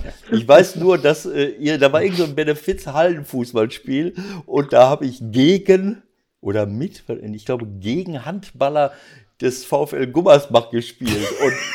Und, und äh, äh, frage mich jetzt nicht mehr, wann das war. Auf jeden Fall war das für mich ein nachhaltiger, ein nachhaltiges Erlebnis, wenn ich damals schon äh, die Transformers gekannt hätte äh, äh, als Film, diese, weißt du, so, so sind die mir vorgekommen, die, die Typen, die an mir vorbeigelaufen sind, so, weißt du, äh, ja. als 90 ja. bis 2 Meter äh, 5. Und äh, das ist natürlich, wenn, wenn es da zu einem Kontakt kommt, weil, also es gibt ja mittlerweile auch andere Typen von Spielern, glaube ich, wo es mehr um Geschicklichkeit, gerade die Außenschirmerschnelligkeit, aber es waren wirklich damals, ja. da waren Typen dabei, also alle solche, solche äh, wie du letzten Endes, ne? Und, und da kann ich mir natürlich wie vorstellen, wenn, genau, so wie du, von der Größe her, von, so, wenn es dann zu einer Berührung kommt, äh, dann ist dann vielleicht auch leichter, mal eine, eine Reaktion zu faken, als wenn irgendeiner der, der kleinen, als wenn irgendeiner der kleinen, süßen brasilianischen Außenverteidiger von Leverkusen nicht dir mit der Fußspitze so ein bisschen das Bein berühren oder so. Keine Ahnung. Ja, das stimmt. Ja, ja. ja auf jeden Fall. Da wird, wird schneller was ausgelöst, da gebe ich dir recht. Aber die haben scheinbar ähnliche ganz empfindlichen Berührungspunkte an den Beinen teilweise, die Jungs. Und dann geht's, dann geht's ab. Aber du bist, muss ich sagen, relativ moderat mit deinen Äußerungen. Ich hätte jetzt eigentlich gedacht, also wenn ihr jetzt zum Beispiel, keine Ahnung, auf der Busfahrt seid zu irgendeinem Auswärtsspiel und guckt die Konferenz, dass ihr dann irgendwie vier, fünf Mal pro Konferenz eigentlich schallen, in schallendes Gelächter ausbricht weil sich irgendjemand hinschmeißt, wo man eigentlich schon ohne Zeitlupe gesehen hat, dass da gar nichts war. Oder äh, kommt sowas schon mal vor? Also natürlich reden wir darüber, aber wir, wir, setzen ja auch nicht alles in, äh, in, unserem Leben oder in unserem Umfeld in Bezug zu unserem Beruf. Also äh, wenn, wenn dir jemand äh, stotternd entgegenkommt und drei Worte nicht gerade rausbringt, dann sagst du ja auch, ja gut, der hat vielleicht einen schlechten Tag oder der äh, ja. Der ist, äh, hat vielleicht kein Talent oder was auch immer, oder äh, du wertest das ja nicht sofort, nur weil du das gut kannst so, mhm. oder anders kannst. Und ähm, also klar, wir, wir sind dann eher Fans. Wir sind eher da, versuchen dann Fußballfans zu sein und das auch gar nicht unbedingt in Kontext zu unserem Sport zu bringen. Also, weil wir, was, was bringt am Ende auch nichts. Wir sind ja keine Konkurrenten, wir werden ja, ja nie zusammen irgendwie auf der auf der Fläche stehen, es sei denn so wie, wie Ewald, wenn es ein Benefit-Spiel gibt oder irgendwas. Das ist ja auch mal gern gesehen. Aber von daher sind wir dann in dem Moment Fans und, und regen uns dann mehr oder weniger genauso viel oder wenig auf wie der normale Fan auch. Man merkt ja auch im Grunde, jede Mannschaft, äh, die zum Warmmachen rauskommt, hat mindestens einen Fußball mit dabei. Also es scheint wirklich im Grunde, ich weiß es auch noch aus eigener Erfahrung, bei jeder Handballmannschaft spielt Fußball irgendwie auch eine Rolle, oder? Klar, auch das ist ja eine Sache, die, also das macht den Fußball ja auch so, so populär und äh, deshalb ist er ja auch so gern gesehen, weil es immer und überall geht. Äh, es kann fast jeder irgendwie mit dem Fuß ein bisschen gegen den Ball treten und dann was Gutes draus zu machen in der Gruppe und damit Spaß zu haben, also ist ja nun mal der, ja, der Kernpunkt, warum Fußball erfolgreich und populär ist, aus meiner Sicht. Und äh, wir spielen auch alle gerne Fußball und zum Warmmachen äh, gibt es nichts Schöneres, wenn der Trainer sagt, gut, okay, äh, letztes Spiel war gut, Sieg, was auch immer oder ähm, hat jemand Geburtstag und dann wird halt zum Warmmachen ein bisschen gekickt. So, und da hat, äh, hat natürlich jeder Club irgendwie so seine eigenen Regeln, ob dann äh, ein Torwart mit Handspiel geht oder ohne oder ob, da, mhm. ob alle über die Mittellinie sein müssen, damit man halt ein Tor erzielen kann, um den Effekt des Erwärmens etwas zu erhöhen. Was auch immer, aber am Endeffekt, äh, im Endeffekt spielt doch jede Truppe irgendwie auch gerne ein bisschen Fußball. Ja. Wir ähm, wollten eigentlich auch, wir wollten auch ähm, gerne noch mal so ein bisschen man kann das alles nicht eins zu eins vergleichen, aber was ich auch super interessant finde, ähm, du hast mir das auch mal erzählt, wenn du das noch mal ein bisschen darstellen kannst, wie du dich ganz konkret auch äh, individuell noch mal auf die Gegner einstellst. Also da hat Ewald ja auch durchaus äh, immer mal wieder hier was gesagt zum Thema äh, Torwart und Torwarttraining. Ich glaube, ohne es jetzt 100% zu wissen, aber meine Vorstellung wäre, dass du dich ganz anders auf deine Gegner vorbereitest, ähm, als es ein Torwart äh, im Fußball macht. Beschreib mal kurz, wie das bei dir aussieht. Ja, also bei mir sieht das so aus, dass ähm, wir dann äh, ja in, in, der Regel von unserem Co-Trainer äh, Co-Trainer, Co-Trainern, ähm, dann Informationen bekommen, ein paar Tage vor dem Spiel, die dann aufbereitet sind, wo die dann halt äh, Schnitte beinhalten. Also wir bekommen dann über äh, mittlerweile alles digital, früher über Videokassetten, äh, kriegen wir dann äh, vorbereitete Schnitte von jedem Spieler, wo du dann in achtsekündiger Abfolge oder achtsekündigen Sequenzen dann halt immer wieder Wurf, äh, Wurfbilder bekommst. Also in äh, acht Sekunden lang wird gezeigt, wie ein Spieler wirft. Dann kommt sofort der gleiche Spieler nochmal hinterher mit, mit dem nächsten Wurf, sodass du mindestens pro Spieler irgendwie zwischen 50 und 100 Würfen hast. Äh, was da in den letzten Spielen, Schrägstrich letzten Monaten so passiert ist, dass du dir ein Bild davon machen kannst. Was macht er gerne, was macht er weniger gerne, was macht er vielleicht auch, wenn er müde ist am Ende des Spiels oder was macht mhm. er halt auch ähm, gerade wenn er mal Torhüter ähm, veräppeln will. So und ähm, das sind ja. Sachen, die ich mir angucke, die ich versuche dann für mich zu werten, was ist wichtig, was ist weniger wichtig, weil am Ende ist es dann doch viel Intuition und vor allen Dingen auch nicht wirklich rationales Erkennen von Situationen, wenn du den Ball halten willst, sondern das muss dann auch ein bisschen äh, schneller passieren. Ähm, aber so ein paar Informationen kann man da immer mitnehmen. Ähm, und ja, je länger man äh, in dem Zirkus dabei ist, hat man natürlich auch mehr Erfahrung und äh, diese Erfahrung ist einfach, dass man schon mehr Würfe gegen diesen Spieler gestanden hat und was mhm. was gemerkt hat, mhm. was dir dann im nächsten Spiel vermeintlich hilft. So und äh, das ist meine Arbeit. Da äh, gucke ich mir teilweise auch ganze Spiele an und das sind dann pro Gegner halt, sage ich mal, ja fünf bis sieben Stunden Arbeit äh, digitaler Natur, die die mir dann dazu äh, helfen, erfolgreich zu sein. So, wie viel haben deine, deine Torhüter so gearbeitet in der Woche nebenbei noch, Ewald? Ja, das kann ich nicht sagen. Michael hat jetzt wissend genickt, äh, äh, voller Kritik. Äh, das, ich glaube nicht, dass man das so pauschal sagen darf und sagen kann. Also ich, ich denke, dass das auch, äh, ähm, dass das auch im Fußball passieren kann und passieren wird. Äh, auch wenn ich äh, manchmal geneigt bin, äh, mich zu fragen, äh, ob diese Vorbereitung bei dem einen oder anderen Torhüter dann auch wirklich so intensiv war, weil wir natürlich an jedem Wochenende äh, Torwartfehler sehen, die, die durch, naja, durch intensives Training, durch gute Vorbereitung, durch taktische Verbesserungen eigentlich nicht nötig sein dürften. Also äh, das ist natürlich ein ganz anderes äh, Spielen, was ihr habt äh, in dem Tor. Das ist kleiner, ihr seid größer. Auf jeden Fall. Aber, aber wir sehen, bei, ja. so wie ihr werdet wahrscheinlich auch bestimmte Dinge sehen, die mir jetzt verborgen bleiben. Aber als Fußballtrainer sage ich, naja, wenn ein Torhüter dem, dem Ball nur entgegenstürzt, ohne dass er ihn blockieren kann, dann kann er nicht mehr reagieren, dann wird er unten drunter äh, erwischt oder man, äh, man luft über ihn drüber hinweg. Äh, manche Torhüter liegen zu schnell auf der Nase äh, und reagieren, bevor überhaupt der andere geschossen hat. Äh, dann ist es auch Zufall, ob ich den Ball bekomme oder nicht. Also es gibt ganz, ganz viele Fallen und ganz, ganz viele Fehler, die ich auch immer wieder sehe. Ähm, und äh, ja, keine Ahnung. Also es hängt von jedem Einzelnen ab. Ich weiß nur, als Trainer war ich sehr, sehr, äh, also ich habe mich aus meiner Familie fast verabschiedet äh, äh, weil ich halt so minutiös und, und vernünftig versucht habe, alles vorzubereiten. Und wenn ich dann äh, den Gegner drei, vier, fünf, sechs, sieben Stunden lang äh, in allen Einzelheiten gesehen habe und aufbereitet habe und mache dann eine Stunde oder eine Stunde 15 Videositzung und die, die fangen die ersten schon an zu gähnen, dann, äh, dann kriege ich natürlich äh, schlechte Laune. hat dir das nicht so gut gefallen? Nein, das hat mir da nicht so gut gefallen. Ne? Also nach, äh, nach meiner Trainertätigkeit habe ich viele Vorträge gehalten bei Führungskräften und oft äh, haben die mich eingeladen, ja, kommen Sie doch mal vorbei und erklären Sie unseren Leuten, wie sie ihre Spieler motivieren. Und dann sage ich das dann äh, bei dem Vortrag, sage ich, ja, der und der hat mich eingeladen, er will wissen, wie, wie, ich, wie man sie, wie ich meine Spieler motiviert habe. Und dann habe ich gesagt, meine Spieler motivieren, die müssen mich erstmal motivieren, dass ich nicht ausflippe und dass ich sie mitnehme und aufstelle. äh, also, äh, ja, das ist ja so, so ein, äh, nein, ist egal. Also, die, ich, aber das, das ist für mich sehr interessant zu hören und das kann ich mir auch nicht anders vorstellen. Dass, äh, vielleicht gibt es da auch noch Nachholbedarf im Fußball bei dem einen oder anderen. Das ist durchaus möglich, weil ich auch wirklich glaube, man kann, äh, man kann das äh, wirklich intensivieren und verbessern. Äh, die Vorbereitung, mhm. auch wenn, wie du es eben gesagt hast, die, der, deine Reaktion auf dem Feld natürlich eine intuitive ist. Du kannst ja nicht mehr überlegen, äh, aber diese Informationen, die du dir besorgst, genau.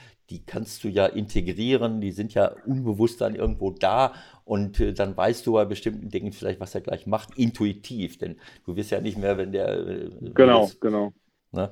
Also mir fällt gerade konkret eine Szene an aus der Bundesliga. Ich weiß nicht, ob du es gesehen hast. Am Wochenende der Mukoko von Dortmund äh, schießt dem Jahrstein im Grunde von der Toraußenlinie das Ding durch die Hosenträger. So. Mhm. Das ist ja eine Situation, die, die hat, diese Situation, die hast du im Handball ja auch immer, dass du den Außen, dass du halt die kurze Ecke zumachst, ist ja klar. Ähm, ich finde, das ist doch auch exemplarisch so eine Situation, Ewald, äh, wo man sich doch als Torwart irgendwie auch anders mit beschäftigen kann. Ich meine, klar, Fehler passieren immer, Logo, mhm. aber das sehen wir doch auch so häufig, wo ich mich frage, wo ist da jetzt so die Veränderung? Ja, keine Ahnung. Also äh, äh ja, Jan Sommer von Borussia hat auch schon mal den, den Ball durch die Beine bekommen. Das sind dann ja, eben. Darum geht es ja nicht. Nein, nein, aber das ja. ist ja, es wird ja immer. Ähm, äh, ich gebe dir völlig recht, Michael, äh, und, und, und Johannes wird das auch wissen. Ähm, egal ob bei Torhütern, bei Schiedsrichtern, äh, ein, ein, Torhüter, wenn du, wenn du, das ist eine selektive Wahrnehmung. Wenn der Schiedsrichter einen Fehler macht, flippen alle aus, aber die 99 richtigen Entscheidungen, äh, die nimmt man dann so hin. Und wenn du äh, 15 ja. Mal gehalten hast und einmal schmeißt du mir den, den Ball selber rein, dann bist du halt der Depp äh, das, das genau. ist halt so. Also ich, äh, es passiert halt, dass man den Ball durch die, durch die Beine am kurzen Pfosten bekommt, aber gerade solche Situationen dürfen eigentlich nicht sein. Ich komme raus, ich verkürze den Winkel, so, dann muss ich stehen in dem Moment, wo der schießt, muss ich stehen, dann darf ich die Beine aber nicht so weit auseinander haben. Also das habe ich äh, meinen ja. Torhütern immer gesagt. Ich, ich musste ja auch, ich musste mal Torwarttraining machen, als ich in Spanien war. Dann habe ich mir das ein bisschen draufgepackt. Äh, und äh, da habe ich sehr viel gelernt, auch bei, bei Seminaren. Äh, und äh, ist ja völlig klar, dass, dass das Dinge sind, die einem dann auffallen. Auch wenn ich meinetwegen die Beine, manche Torhüter stehen dann da auf der, auf der Linie und haben die Beine ganz weit auseinander. Wie will ich dann noch reagieren? Wir haben immer gesagt, Schulter breit. Ich muss ja abspringen können. Wenn ich die Beine breit habe oder wenn ich schon langsam nach hinten falle, äh, habe ich keine Chance, in irgendeiner Form zu reagieren, auch mit den Füßen nicht. Äh, also es gibt ganz viele Dinge, äh, aber ich will den Torhütern auch zugute halten, dass viele Dinge auch, halt auch intuitiv passieren und diese, diese Konzentration natürlich nicht immer immer da ist. So wie zum Beispiel bei Michael, wenn er einen Kommentar macht, da ist ja, er ist immer top motiviert, top konzentriert und da wird ja nie. Nein, das, das Darum geht es doch überhaupt nicht. Der, der hat noch nie, nein, die, also Kommentatoren machen grundsätzlich keine Fehler. das ist ja ne? sowieso schon mal ganz klar. Wir sind die Götter. ja? Nein, aber, aber sag mal, kannst du irgendwas mitnehmen von, von Fußballtorhütern? Also ist da irgendwas, wo du sagst, oh ja, das, ist, das war jetzt aber besonders? Oder kann man das nicht übertragen? Das kann man schwer übertragen. Also ich glaube schon, äh, äh, zum Beispiel äh, ja, Manuel Neuer, mit dem ich ja auch und zu in Kontakt bin, der sagt, sagt mir dann auch, ja, also ich versuche mir schon von euch was abzugucken, einfach für diese 1 gegen 1 Situation halt einfach. Ja. ja. Weil du, weil das ist ja in, äh, in einer kurzen Distanz, wo das Tor hinter dem Torhüter sehr klein ist. Äh, und dann zu gucken, wie dann vielleicht äh, Experten, sage ich mal, wie wir, die das jeden Tag haben und in jeder Situation haben, das, das handeln, das kann interessant sein. Aber was wir, also ich glaube, andersrum ist es relativ schwierig. Ja klar, also ich glaube tatsächlich, dass wir, was, was ich mir auch schon mal angeguckt habe, zum Beispiel das Sprungkrafttraining, was für, ein, was für einen Torhüter im Fußball natürlich deutlich relevanter ist als äh, für uns. Das ja. kann interessant sein, aber von der Technik, Taktik her ähm, ist es einfach nicht vergleichbar, weil unser Tor halt immer viel kleiner ist. Und äh, ähm, wir ganz anders, ganz andere Bewegungen haben, ganz anders springen, ganz anders und, und den Winkel auch verkürzen oder dem Spieler den Winkel verkürzen. Deshalb ist es in diese Richtung, glaube ich, relativ schwer, sich da was abzugucken. Aber ich möchte noch einmal ganz kurz ergänzen, was Ewald gesagt hat. Fußball und Handball sind beide Sportarten, die von ihren Fehlern einfach leben. Das sind Fehlersportarten. So, wenn keiner Fehler macht, geht es immer 0-0 aus und es wäre mega langweilig. Und äh, das ist ja bei, bei uns im Handball halt auch. Wir, wenn du das Beispiel bringst, ja, als Torhüter biete ich immer nur die lange Ecke an und versuche, dass ich kurz keinen kriege. Ja, das ist so ein bisschen mit Verlaub das Spiel, was man in der B-Jugend versucht zu lernen. Halt, mhm. ja. Kurz darfst du keinen kriegen, weil das sieht ja blöd aus, das ist deine Aufgabe, darfst du keinen kriegen. Aber im Profibereich kann es natürlich ja. auch mal genau andersrum sein, dass du weißt, du guckst dir die Schützen an, der geht unglaublich gerne drauf ein, der Schütze, wenn du ihm kurz anbietest, äh, dann sieht er die Lücke und wirft fast automatisiert dahin. Wenn man das erkennt, versucht man das natürlich genau andersrum zu spielen, das Spiel, weil dann hast du eine große Chance, diesen Ball zu halten. Und ähm, deswegen fällt mir total schwer, auch andere Torhüter zu kritisieren. Hätte er ihn halten müssen oder hätte er ihn nicht halten müssen? äh, weil ich ja gar nicht weiß, wie er sich vorbereitet hat, weil ich gar nicht weiß, was die Absprachen im Team waren. Und klar, das, das ist für, für den Kommentator auch unglaublich schwer, weil er das mhm. ja auch gar nicht weiß. Diese Details kennt er in dem Fall gar nicht und äh, ja. man kann sich nur an den Regelbewegungen orientieren. Genau. Und äh, wenn du aber mit, mit Leuten wie halt beispielsweise Manuel, Manuel Neuer mal redest und ihr euch austauscht, ähm, sind die dann zum Teil auch überrascht über das, über das detaillierte Vorbereiten, was du so machst, oder ist denen das klar, dass das so laufen muss bei euch? Äh, nee, tatsächlich haben wir über diesen Punkt nicht gesprochen. Ah, also weiß ich nicht. Äh, müsste man nachholen. Kann ich. Weil, Ewald, also ich kann mich, ich kann, kann, kannst, das kannst du aus deiner Erfahrung ja auch sagen. So bereitest du dich ja als, als Fußballtorwart eigentlich nicht vor, oder? Bereitest du dich auf zehn verschiedene Schützen vor? Wie könnte Nein. die Fußstellung sein? Sowas machst du ja nicht. Ne? Nein, das sind ja auch ganz andere ähm, äh, Situationen. Also ich ja. meine, im, im, Fußball, das ist ja äh, viel, viel komplexer. Du kannst dich nicht, also äh, ich kann mir vorstellen, bei euch im Handball, irgendwann muss einer werfen. Äh, äh, so, also ist ja nicht so, dass, ja. dass, dass einer zur Grundlinie durchläuft, spielt den Ball an der, parallel zur Torlinie und am zweiten Pfosten drückt den einer über die Linie.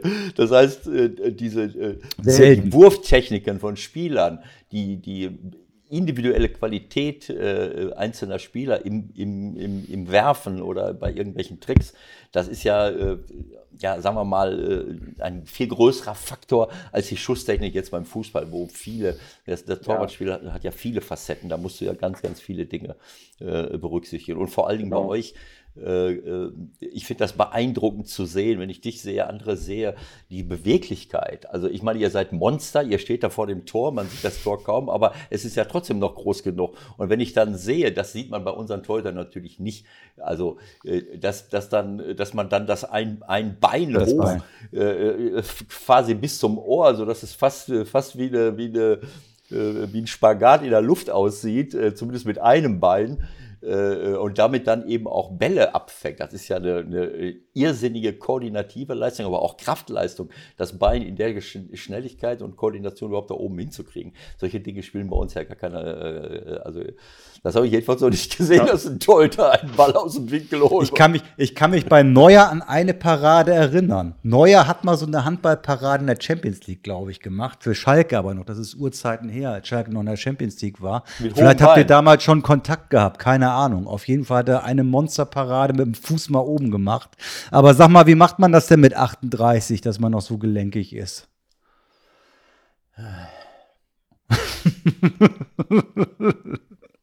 versuche das schon so ein bisschen umzustellen. Also ich mache auch mittlerweile weniger Krafttraining und dafür mehr Beweglichkeitstraining. Also dann eher, eher dann statt, statt in den Kraftraum zu gehen, mal die Yogamatte rauszuholen oder sowas. Das hilft mir dann tatsächlich deutlich mehr. Aber ja, klar, es wird aufwendiger. Also Yoga mit 38,5 habe ich auch noch in der ersten Bundesliga gespielt und äh, ähm, äh, ja. macht dir keine alles Sorgen. Möglich. Alles das machst du ja nächste Saison auch, wenn ich das hier alles richtig deute, oder? Wenn ich mir die Tabellen angucke. Hm? Ich hoffe das ganz stark. Im Moment sieht es sehr gut aus. Äh, ja, um den Bogen zu schließen, da äh, ja. ja, hoffe ich schon, dass der HSV das äh, schafft, äh, in die erste Liga aufzusteigen und äh, dass wir dann nächstes Jahr äh, ja, entweder oder entweder oder und Handball und Erstliga-Fußball in Hamburg haben. Ja, Ewald, und da musst du natürlich ne, mal zum HSV. Ist ja klar. Also ähm, ich, ich weiß nicht, warum man äh, bei diesem Handballverein nicht gelernt hat, dass man vielleicht auch auf die Namensgebung äh, Rücksicht nehmen sollte. Äh, ich, will, ich, äh, ich, weiß jetzt. Man kann es ja widerlegen, vielleicht in diesem Jahr. ja, genau.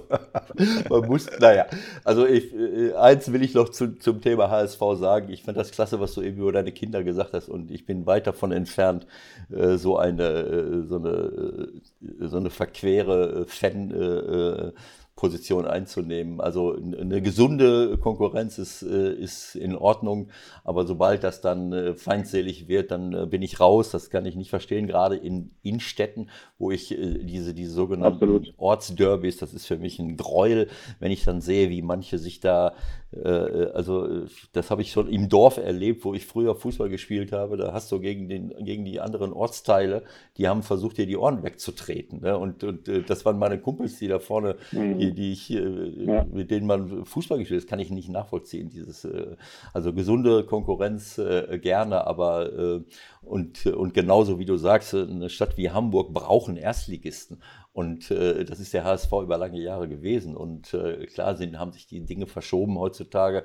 Äh, das ist nicht mehr ganz so einfach, dass Traditionsclubs eben auch nach oben kommen.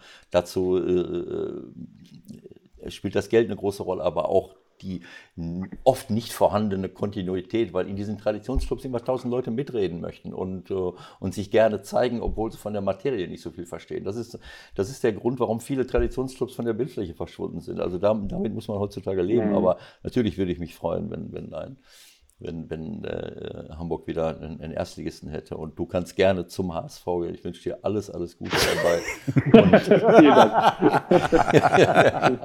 und Sag mal, wie ist, der, wie, wie ist der Zeitplan eigentlich? Ich habe das ehrlich gesagt jetzt nicht nachrecherchiert, knallhart. Ist das erstmal für ein Jahr ausgerichtet oder zwei oder drei oder sechs? Äh, bei mir ist es langfristig, ja. Also ich habe ein äh, tatsächlich einen Fünfjahresvertrag unterschrieben als Spieler okay. ähm, und äh, kann mir auch vorstellen, dass ich irgendwann ins zweite Glied zurücktrete und wir jemanden haben, der deutlich besser ist als ich. Äh, da, das wäre für mich auch kein Thema, wenn das Alter dann so ist, dass das äh, dann so der richtige Weg ist. Aber ganz, ganz entspannt. Wir gucken erstmal, versuchen die Entwicklung voranzubringen, dass wir dass der Club sich da oben etabliert und äh, wenn, man, wenn man aufsteigen sollte, wird die nächste Saison extrem schwierig auch drin zu bleiben. Ja. Ähm, also von daher gibt es ganz, ganz viele Herausforderungen, aber auch viele, viele Chancen und wir hoffen natürlich, dass auch da ganz viele Hamburger wieder Sport, äh, Handballsport begeistert äh, ja, sind sowieso und noch dazu werden und und dass sie auch wieder kommen können, ne? das wäre das, das, wär das Schönste an der ganzen Geschichte. Also das finde ich, das ich sensationell, wenn du äh, also einen Fünfjahresvertrag als 38-Jähriger unterschreibst, das zeugt von Selbstvertrauen, aber auch von Weitsicht der Verantwortlichen, weil äh, im, im, im, Grunde genommen werden im, im, Grunde genommen werden wir immer besser. Ne? Also ich habe auch irgendwann mal so. Ja, genau, äh, Ewald, sage ich dir. Ja, also so äh, Mitte 50 bin ich mal gefragt worden. Äh, dann habe ich gesagt, naja, ich könnte jetzt auch noch spielen aber ich habe im Grunde genommen nur aufgehört, weil ich das einfach eine Wettbewerbsverzerrung finde, wenn man mit diesem Trainingsvorsprung weitermacht. ja, also äh, ich genau. freue freu mich darauf auf jeden Fall. Ähm, Gut, mein Lieber. Warte mal, dann sieh zu, dass du, du musst gesund werden auf jeden Fall. Aber Ewald hat noch was. Ein Thema habe ich noch ganz kurz, äh, Johannes. Also ähm, ich habe ähm, so, so Grund eine grundlegende Frage mal, äh, wie du das siehst. Also ich habe, äh, ich beobachte den Spitzensport äh, in Deutschland jetzt seit Jahrzehnten. Ähm, natürlich weiß man dann über, über die Spitzensportler in Deutschland mehr als in anderen Ländern. Ähm, und man ist dann immer geneigt, Dinge, die man hier sieht, hoch, also zu, zu denken, dass das woanders besser wäre. Ne? Und ein Thema, was mir immer mhm. wieder so, äh, was mir immer wieder aufgestoßen ist, ist so, sind so diese Probleme mit dem Selbstvertrauen. Äh, ich weiß nicht, wie das in anderen Ländern ist. Wie gesagt, ich weiß wahrscheinlich zu wenig darüber. Wenn ich jetzt euch sehe, ihr werdet 2007 Weltmeister, ihr habt äh, sicher, äh, sicherlich, das waren äh, auch im, das sehe ich im Handball, das sehe ich im Fußball, das sehe ich aber auch in vielen anderen Sportlern. Dann sehe ich Weltklasse-Leistungen, überragende Leistungen, äh, auch von Mannschaften, wo man jetzt nicht unbedingt sagen kann, die haben jetzt äh, handballtechnisch oder je nachdem, in welcher Sportart man sich bewegt, die besten Spieler der Welt in den rein, sondern dann läuft es plötzlich, dann funktioniert ist und dann, dann geht das ab. Wenn ich Olympioniken sehe, äh, die, die dann ihre Leistung nicht abrunden, wenn ich so, der deutsche Schwimmverband, das ist so, so ein Paradebeispiel, die dann als Weltmeister, Olympiasieger und Weltrekordler anreisen und anschließend absaufen.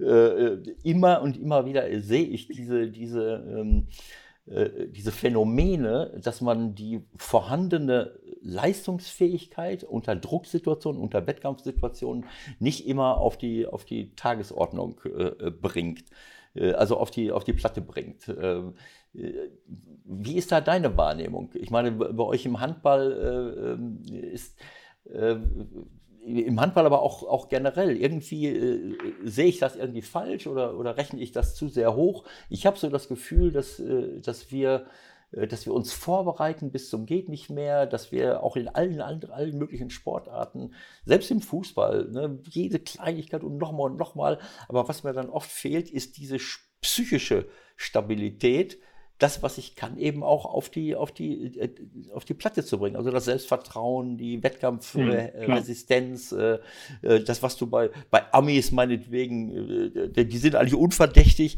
Da könnte man denken, naja, vielleicht denken die nicht drüber nach. Ich habe keine Ahnung, ich weiß es nicht. Dass diese, diese, die, dieses Thema Selbstvertrauen bei Spitzensportlern in Deutschland irgendwie problematisch ist manchmal. Wie, wie, wie, wie siehst du das? Ja, also also ich glaube, ganz grundsätzlich ist es erstmal äh, Mentalitätsgeschichte. Mhm.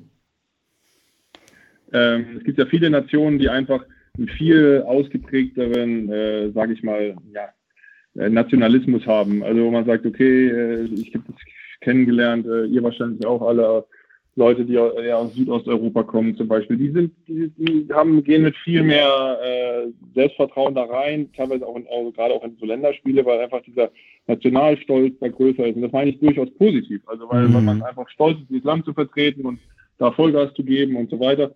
Ähm, das merkt man durchaus, dass die weniger zweifeln. Das ist auch mein Eindruck, keine Frage. Äh, Vielleicht liegt es auch daran, dass wir so eine bisschen andere Historie haben und deshalb einfach mit diesen Dingen ein bisschen anders umgehen, als Deutsche vielleicht. Äh, aber ich glaube schon, dass äh, dieses Thema durchaus, was ja auch früher durch unter anderem jetzt äh, ja, Klinsmann oder diese, diese Zeit äh, auch im deutschen Fußball da äh, gewisse Veränderungen mit sich gebracht haben, dass, dass das ein richtiger Schritt ist. Also ich habe zum Beispiel auch jahrelang mit Sportpsychologen gearbeitet, einfach um gewisse Sachen einfach äh, abzustellen, in den Griff zu kriegen und mich auch auf diesen Bereich, in diesem Bereich zu verbessern, weil wir alle wissen, du kannst, nur eine bestimmte Anzahl von Stunden pro Woche körperlich trainieren oder kannst darauf achten, äh, was du dann zu dir nimmst, damit du dein, deine Maschine gut fütterst, sage ich mal, äh, wie du dich ernährst und so weiter. Aber natürlich dieser mentale Bereich, so wie Ewald ja auch gesagt hat, ist unfassbar wichtig und das ist auch bei mir, habe ich zum Glück relativ früh erkannt, dass ich das, dass man das auch trainieren kann. Das habe ich auch gemacht äh, und habe viele Sachen, von denen ich heute immer noch profitiere, weil ich Sachen schneller abhaken kann, Misserfolge schneller abhaken kann, mich auf die nächsten Sachen leichter konzentrieren kann, dementsprechend dann auch erfolgreicher wirken kann auf dem Feld. Und ähm, da würde ich jedem Sportler raten, das zu tun, weil das hat nichts mit Schwäche zu tun, das hat nichts mit, äh, mit irgendeiner Krankheit äh, oder was auch immer zu tun, sondern das hat einfach nur damit zu tun, dass man zeigt, dass man professionell ist und dass man erfolgreich sein will. Und warum dann nicht alles mitnehmen, was äh, erwiesenermaßen viel bringt?